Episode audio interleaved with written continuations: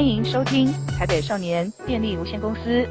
我们的少年无所不能，有无限可能，有多少力量就有多少爱。结合社会各界力量，一同关心我们的少年。我是台北市少年队队长邱子珍。各位听众朋友，大家好。啊，今天非常开心哦！这个我们找到我们这个反毒的伙伴，就是台北市毒品危害防治中心的陈亮宇陈主任。那我看了主任的一些经历哈，主任有是台湾成瘾医学会的秘书长，是。嗯、呃，那所以您的科别是是，呃，我们精我是精神科医师，精神科医师。那我们精神科医师有分一些次专科，譬如说专门看失智症的老人精神科，哦、嗯，看过动症的儿童精神科。嗯、那像我自己叫成瘾防治科，成瘾防治科。那为什么要选这个成瘾防治科呢？呃，我自己当年想做精神科医师的时候，是抱着很浪漫的幻想，是觉得说我可以跟病人呃谈一些心里头事情，解决他们里头人生里头幽微又幽微暗谷的各种困难。嗯，那呃，我会想走成瘾科医师，事实上是受到我人生第一个吸毒的病人的启发。哦，是。那也因为他的人生的故事，就启发了我走向这个成瘾防治之路。哦，一路到现在，包含到美国进修，到回台湾推动这个毒品防治政策，嗯嗯、其实都跟我人生的那一第一个病人有关系。第一个病人那时候大概您几岁的时候？那个时候二十六吧。哇，医学院刚二十六岁刚毕业，你就接触到吸食毒品的一个个案。是。好，那那个故事可以跟我们说一说吗？那个那个决定你人生的方向的故事。呃，我刚接触到他的时候，他是一个年纪跟我差不多的男生，二十六岁左右，二十六岁。嗯，那他送到我面前来的时候，就是幻听妄想啊，简单说就是已经很严重的精神症状，嗯，就是要约束打针那样子的状况。那后来一检查，发现说是因为吸食安非他命，所以有这样子的幻觉。嗯，那当然，我们医学院刚毕业，人生没有遇过这样子的呃高度暴力的吼不稳定的病人，嗯，我当然内心也是。会害怕，所以我原本预期以为说他稳定了以后他会很凶，或者是说他会立刻就对我大呼小叫。可是我没有想到的是，他稳定之后，他人其实非常好。是他在病房会帮我们护士小姐做很多事情，然后他也会帮老奶奶端盘子。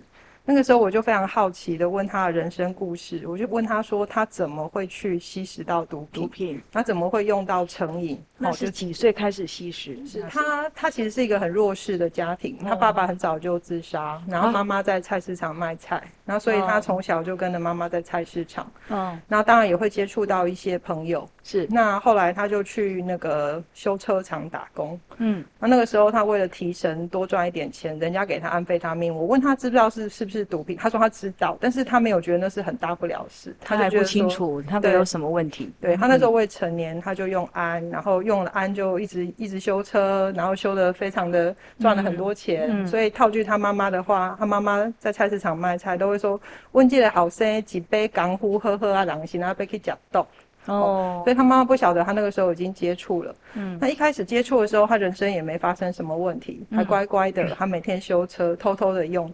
他用到后来呢，就疯了。哦，所以疯了，嗯，就是有幻听、幻听，那个人家是不是一般讲的那个精神分裂的？是是，对，就是现在有证明叫做思觉失调。对，他后来就有这些症状，所以才会送到我们医院。嗯、所以他的故事，他是我人生第一个吸毒的病人。病人，那也开始让我理解到说，原来这些人背后都有一些他们自己的经历，经历，而且是常常都是出生在比较不幸的家庭。嗯，所以跟我们一般想象说，阿力呵呵啊，良心啊，被去浙江，嘿，还是。不太一样，这样子，它是有一个历程的。是是是。那对，那那成瘾戒治科是包含哪些瘾啊？是，可以说明一下。范畴我们不太知道什么叫做成瘾科哈，因为 一般人可能不晓得。是我们的范畴。除了除了毒瘾之外，还有什么？毒瘾，我们最大宗的病人是酒瘾。酒瘾哦啊，酒酒酒也是可以成瘾的。那那这个瘾。也要戒治，也要去戒治。是是，如果说他喝酒喝到，譬如说肝硬化了，吼食道破裂还没办法停，吼这个其实是有相当充足的医疗证据，吼可以帮忙。那我们也很多成功的案例。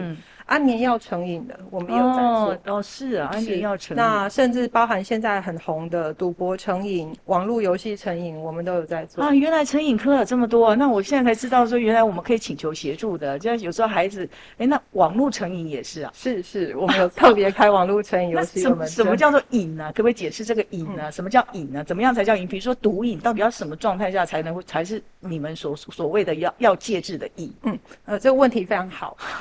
瘾吼，很多人都说啊，我需要这个才能，我需要吃安眠药才能睡觉，算不算安眠药成瘾？吼，我都会说不算。那、啊、怎么样才叫安眠药成瘾？吼，第一个是你的用量或者是频率要失控。譬如说，医生给你开两颗，你吃四颗，吃四颗不够，你还去挂另外一个医生多拿一点药，就是你的用量已经失控了。嗯。第二是用到说你的生活功能下降。譬如说，有些人喝酒，他可以品酒啊，吼配呃白酒配白肉，红酒配红肉，他完全不影响生活。嗯。可些人喝酒喝到说跟太太吵架，没办法工作，工作迟到，然后呃人际关系受到影响，他还没办法停。所以像这种清楚的，第一用量跟频率失控，第二呢日常生活功能受到影响，就是我们讲的瘾。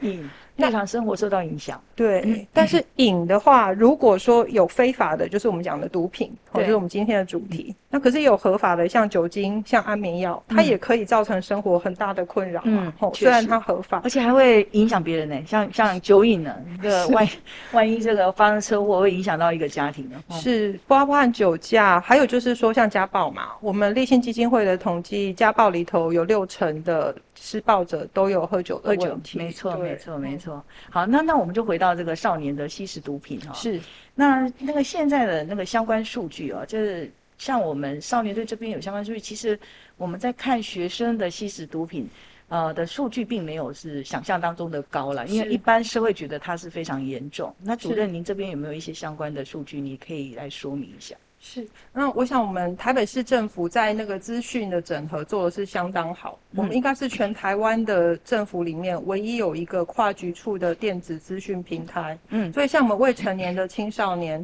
他假设是涉毒的话，譬如说他是犯案的话，就会在警察局这边有资料。对，那他如果是来自这个呃涉毒的家庭，就会在社会局那边有资料。嗯、他如果有来就医，就会在我这边有资料。嗯、那我们这三个资料事实上是有做一个匿名的串联。哦，那我们更知道说这些小朋友的生命历程，那我们可以在什么样的阶段呢？能够借呃，能够协助他，提供给他，不管是医疗的帮助，甚至是经济上的辅助，我们都有在做。嗯、那所以我的数据呢，跟邱主任是一样的，就是说我的数据上，嗯、台北市的校园毒品吸食事实上也是下降。对，哦，那但是我们有看到几个我们还可以做的事情，哦、嗯，譬如说他们用的东西不一样了。嗯，呃，就是新兴毒品嘛，是是，所以现在新兴毒品好像是这个小孩子比较常接触到的，是。五花八门。我举例来讲，像十年前，呃，青少年或甚至国小生、国中生用最多的，我想大家有经验都是 K 他命。对、哦，那个时候报章杂志、立委咨询都在讲说，K 他命很泛滥，取得非常容易，嗯、当时一克大概六百块。对、哦，等等等等，又便宜。那这几年 K 他命慢慢下来了，我们看到台北市的数据上来的东西叫毒品咖啡包。对对对，还有笑气。笑气，笑气也算毒品。笑气其实不是毒品，但是它有一些身体的伤害性，而且还好像也会致死哈。也会有我看过致死的个案。是是是。所以呃，目前我们把重点吼，台北市的毒品防治以青少年来讲，对，我们有一直在密切的观察这个趋势。我发现说受欢迎的毒品不一样了，所以我们也针对这些毒品来做一些额外的处理，吼，甚至也针对这些毒品做很多宣导，还有防治的一些方案。那那个那个新兴毒品的种类是什么？比如说它它不是 K 他命，那它是混合的什么样的毒品？那小孩子还有家长他是怎么发现？他是以什么样的形态出现在我们小孩子的面前？你像你刚刚讲咖啡包吗？咖啡包。那咖啡包里面的成分是什么？它它的吸它的在吸食的作用上面，它跟 K 他命一般的毒品有没有不同？有有很不同。其实咖啡包最厉害的事情是它有各种的这个口味。各种口味是咖啡包，它其实是药头可以任意调配，它里头要放什么东西。所以它虽然是一个像我们冲泡咖啡包的形式，嗯，它外面会印着各式各样的 logo，嗯，哦，你从 LV 香奈儿到小恶魔，嗯、我们知道红色小恶魔、嗯、彩虹小恶魔，嗯、一路印到小朋友很喜欢的什么航海王，嗯，哦，什么这些都有的。所以它事实上它的客群非常的广，这是第一个。第二个呢，我们吸食毒品的人常常会有一个。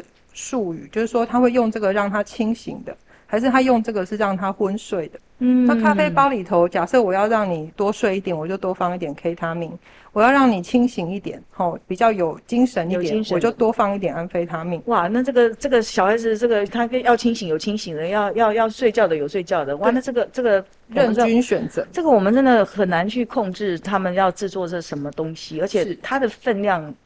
怎么样？是呃，我们现在市面上的咖啡包，一包便宜的话，嗯、大概是两百五十块。嗯，假设它加安非他命这种高贵毒品比较多的话，大概可以到六百块、七百块。一包就要六七百。对，哦、但是跟其他那种传统毒品比起来，对青少年来讲还是比较便宜，毕竟是几百块就有，嗯、所以它在青少年这边泛滥的速度还算快。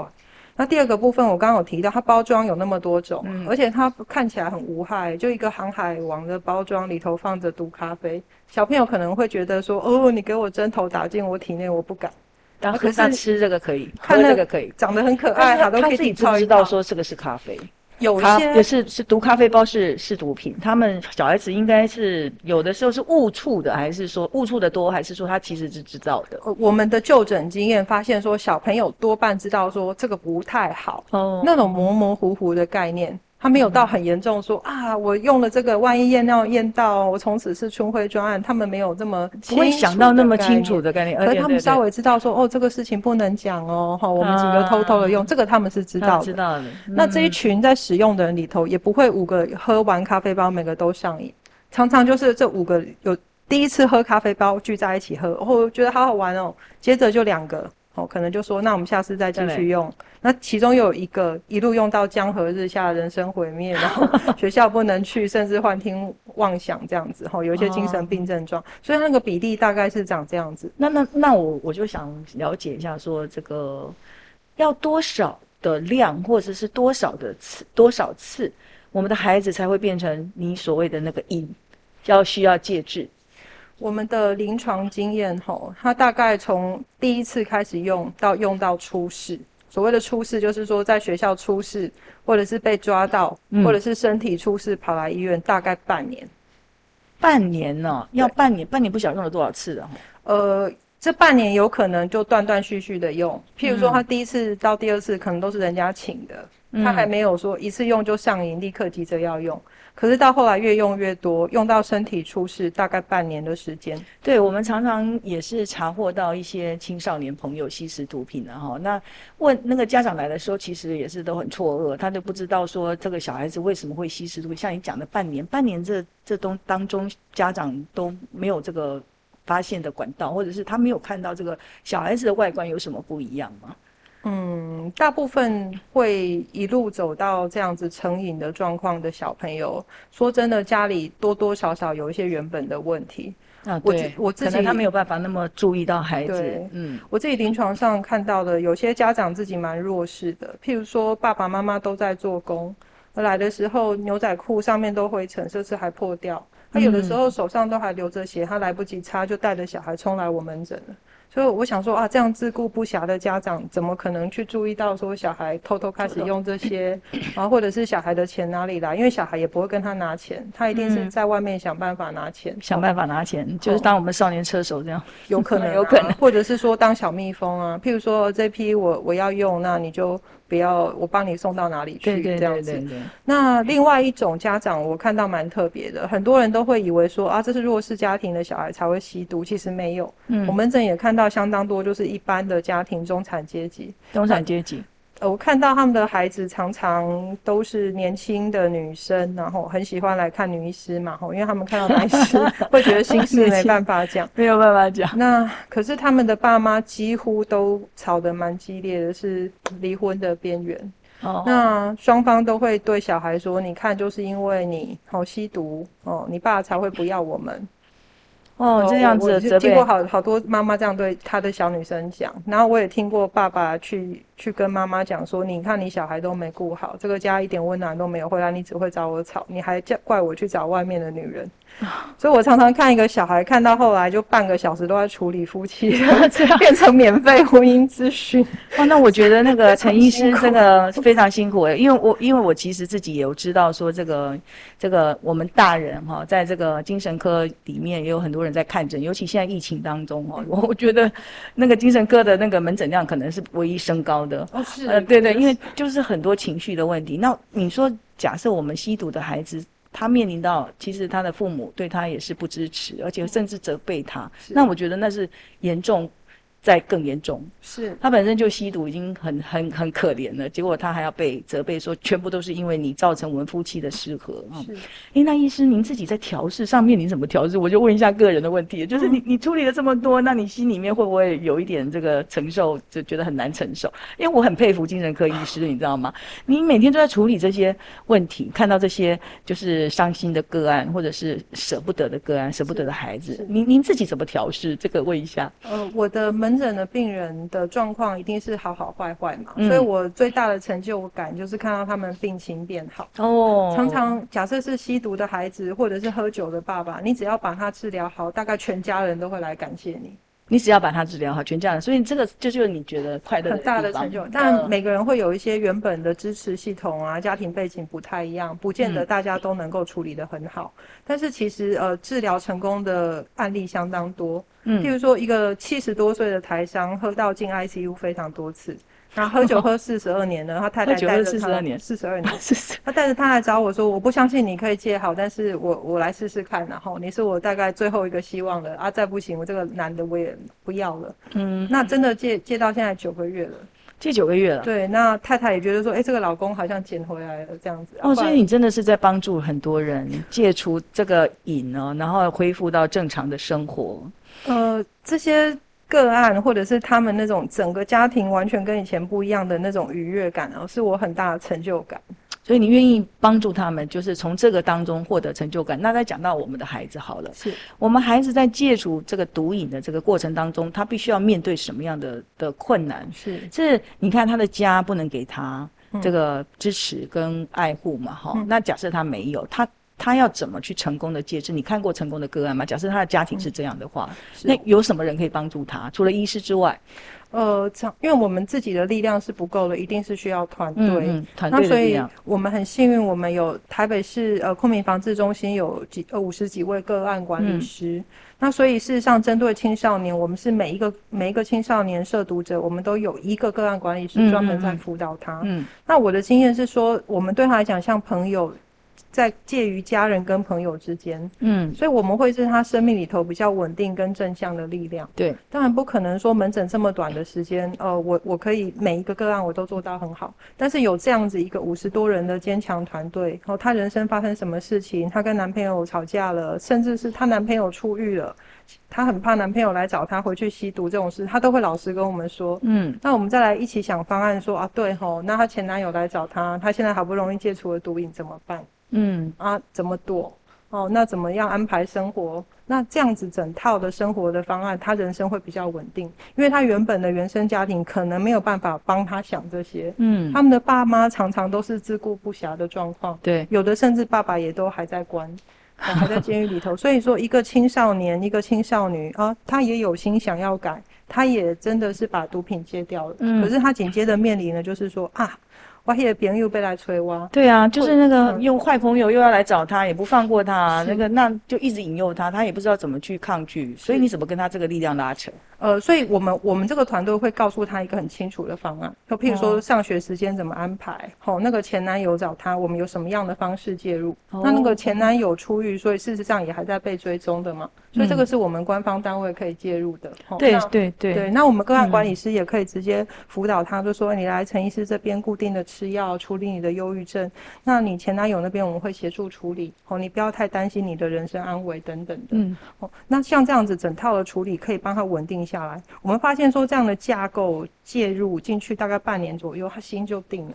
哦，那你说叫一个青少女，她男前男友假斗啊，金马出来被他催，他怎么办？对啊，对啊。他说，就算他已经靠自己戒完了，他面临的这个挑战也是非常大。所以有了这样子的毒品危害防治中心整个团队的架构进去协助他，帮他稳定下来。哦，他的人生真的很不一样。真的哦，你可以看到完全翻转的人生哦，因为一一个是黑白的，然后瞬间回来正常，然后但是还要。帮他防治背后的这个这个黑暗的力量，再拉他回去啊。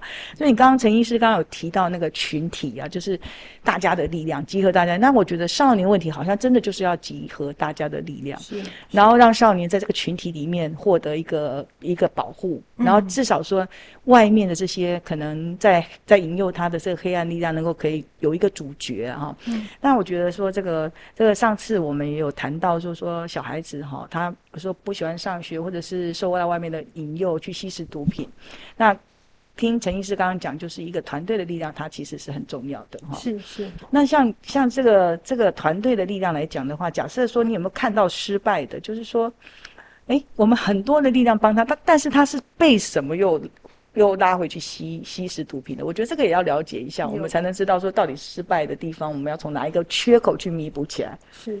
呃，我们其实呃处理这个呃毒品成瘾的青少年，一定是挫折比成就来得高啦，吼、嗯，一定是相当多的挫折。但是因为过程中有成就感，所以我们不放弃，持续的在这个道路上努力。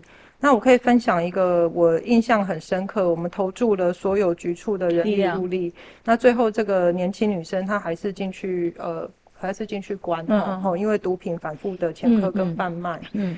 嗯那他也是来自一个很悲剧性的家庭，就隔代教养。嗯，爸爸在，爸爸不但是海洛因吸食，还在监狱里头上吊啊，在监狱里头上吊，对，相当多年前。哦，所以妈妈是呃为了养活他们，所以酗酒。哦，在八大，但是因为除了上班以外，下班也会喝，所以情绪不太稳定，所以他就是这样长大。那所以他在校园里头遇到有混帮派的大哥哥，就把他当成女朋友了，所以就变成他生命很重要的支柱。